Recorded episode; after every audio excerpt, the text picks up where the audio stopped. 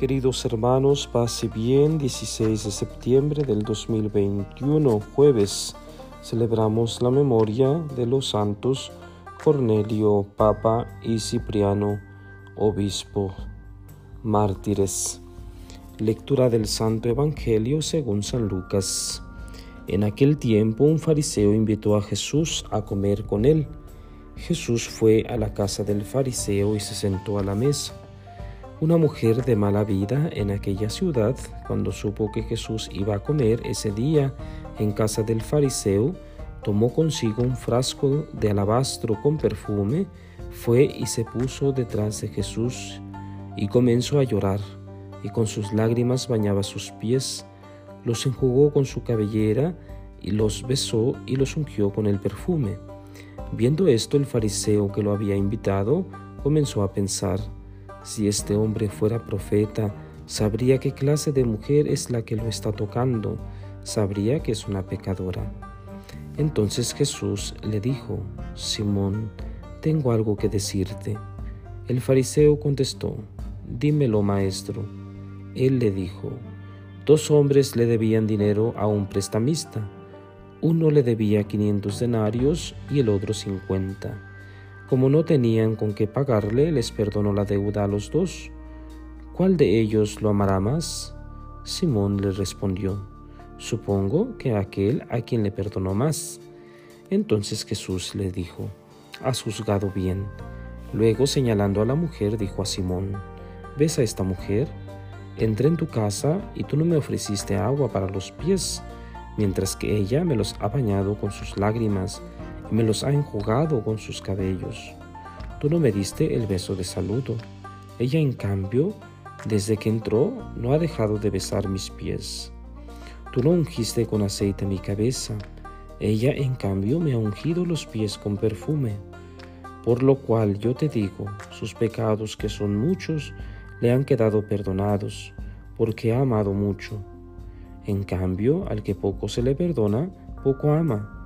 Luego le dijo a la mujer, tus pecados te han quedado perdonados. Los invitados empezaron a preguntarse a sí mismo, ¿quién es este que hasta los pecados perdona?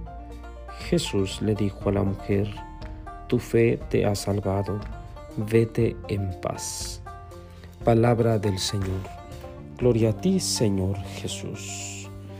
Queridos hermanos, escuchamos un texto algo largo del capítulo 7, versículos del 36 al 50 del Evangelio de San Lucas.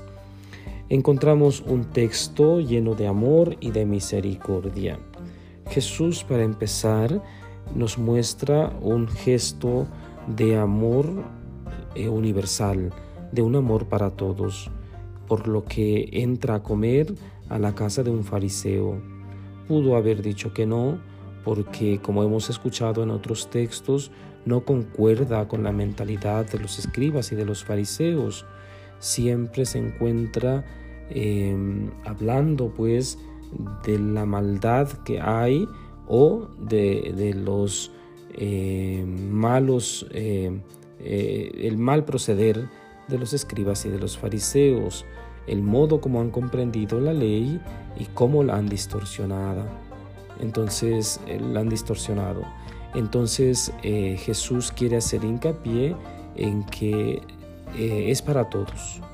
La doctrina, el amor que Él trae es para todos. Entonces va a la casa de un fariseo y hay toda una historia en torno a esto. Llega una mujer pecadora, le cuenta una historia, eh, de, perdón, de amor y de misericordia. Eh, las acciones que realiza esta mujer es algo eh, impresionante. Llega, ¿sí? llega por detrás a Jesús, llora, ¿sí? y, y con sus lágrimas lava los pies de Jesús y se los seca con su cabellera. Aparte, le pone perfume.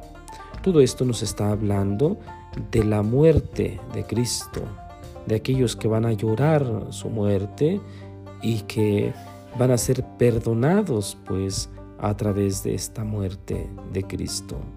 Entonces el perfume que pone esta mujer en los pies es una prefiguración, es un signo que nos está adelantando ya de lo que va a suceder ante la unción del cuerpo de Cristo, los perfumes que le ponen para depositarlo en el sepulcro. Entonces, de alguna manera, con esta mujer pecadora, ¿sí?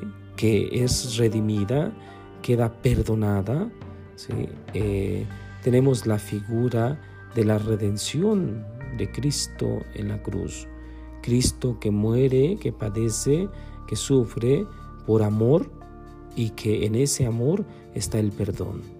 Entonces, eh, queridos hermanos, quien experimenta el amor de Dios eh, queda perdonado, porque el amor de Dios es perdón. Pero quien experimenta ese amor, ese perdón, eh, debe llevar al mismo tiempo a su hermano, a su hermana, perdón y amor. Esto se da como una consecuencia. Entonces, queridos hermanos, esta es la invitación. Celebramos el día de hoy en el país, en México, el Día de la Independencia. Los invito a pedir todos por este país, por nuestro país, los que somos de aquí y los que no, los que son de otros países, por favor, recen por nosotros, recen para que seamos hermanos, para que vivamos como hermanos. Hace unos días quedó aprobada la ley eh, donde se despenaliza el aborto, ahora podrá eh, ser ejercido libremente. Pidamos al Señor que la independencia que buscábamos eh, la sigamos buscando, pero tomados de la mano de Dios, nunca alejándonos de Él y nunca queriendo vivir emancipados de Él. Que el Señor pues nos conceda su gracia y que todos los mexicanos eh, se nos llene de gozo el corazón en este día, pidiéndole al Señor por la patria. Pidamos al Señor por el mundo entero, por todos los que están sufriendo eh, con esta pandemia. Que el Señor nos conceda la salud, que el Señor nos conceda recuperarnos pronto. Y la bendición de Dios Todopoderoso, Padre, Hijo y Espíritu Santo, descienda sobre ustedes y permanezca para siempre. Paz y bien.